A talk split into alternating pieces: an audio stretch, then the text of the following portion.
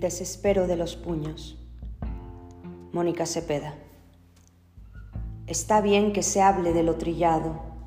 A veces es indispensable remarcar el perdón en peligro de extinguirse, el etcétera de lo agradable, la idea de mudarse al otro lado de la cama, el fallo en la ruleta de un hámster, el galope del horizonte por la pupila, la igualdad sin prejuicios en el catálogo de sinónimos, la montaña de grava que se atraviesa en plena huida, la noticia impresa con que envuelven clavos que no llegan a ninguna cruz, el pecado solitario que cualquiera comete, la consecuencia que se tergiversa con la causa.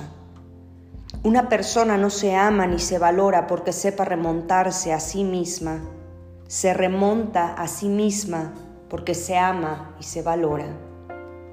A veces es bonito deferir entre barruntos las formas de relajar tu mente y poner a tu cerebro en su cabal. El autorretrato sugerido por especialistas cuando se tiene la necesidad de comprender los sentimientos. Uno de mis ojos siente pesar, el otro tal vez apretó sus párpados mientras el desespero de los puños hizo sangrar a la pared. ¿Cómo iba a pintar la mirada entera? Todavía no sé cómo hace uno para alejarse de lo que jamás estuvo cerca. ¿Cuándo clamará mi ironía que la violencia debe erradicarse de un solo golpe?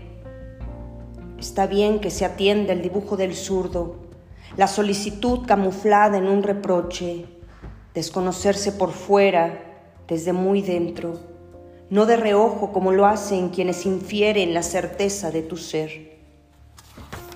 Está bien la incongruencia de los garabatos, repetir cuantos trazos y borrones se requieran para que colmes de esbozos el cesto de basura, soltar el viento saltando las bardas del dédalo, sin esfuerzo, sin originalidad y sin siquiera.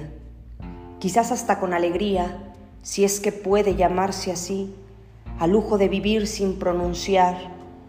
Ayer se fugó la vergüenza con mi rostro y tras los puntos suspensivos aún despiertan las arrugas de mi infancia.